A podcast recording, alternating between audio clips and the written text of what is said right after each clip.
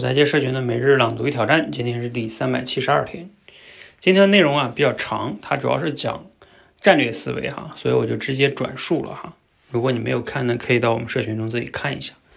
他刚开篇呢就讲到诸葛亮是有个战略思维的人，说他那个隆中对嘛非常厉害啊。那这个战略思维呢，他介绍了几个原则，有这么几个特点。这个特点我可以说一下啊，简单来说，这个特点呢就是 切入点是从大。看小啊，能看到大的全局的，然后能看到一些细节啊，局部的，叫不谋全局者不足以谋一域。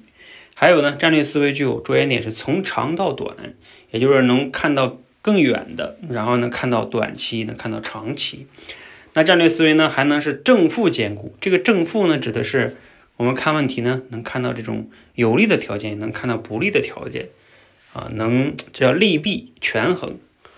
还有呢，战略思维是要左右相照应啊。这个左右指的呢，其实你看了一下，他就发现跟那个左右正正正负的区别在于什么呢？正负是就是有利和不利，而这个左右呢，指的是说你看到这个事情本身，还要能看到它们的相关联的一些因素啊。而因为事物呢，它都不是相互独立存在的嘛，它是相互作用、相互制约的，所以要能联系的其他因素去看待这个事情。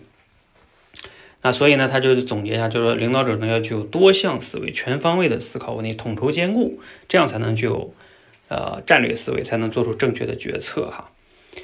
说起来呢也比较简单，做起来就比较难了哈。那对我们的感想就是慢慢修炼吧啊，这些呢肯定不是你懂得道理就能做到的。我觉得联系实际的最主要就是我们每个人平时想问题就要这么去想。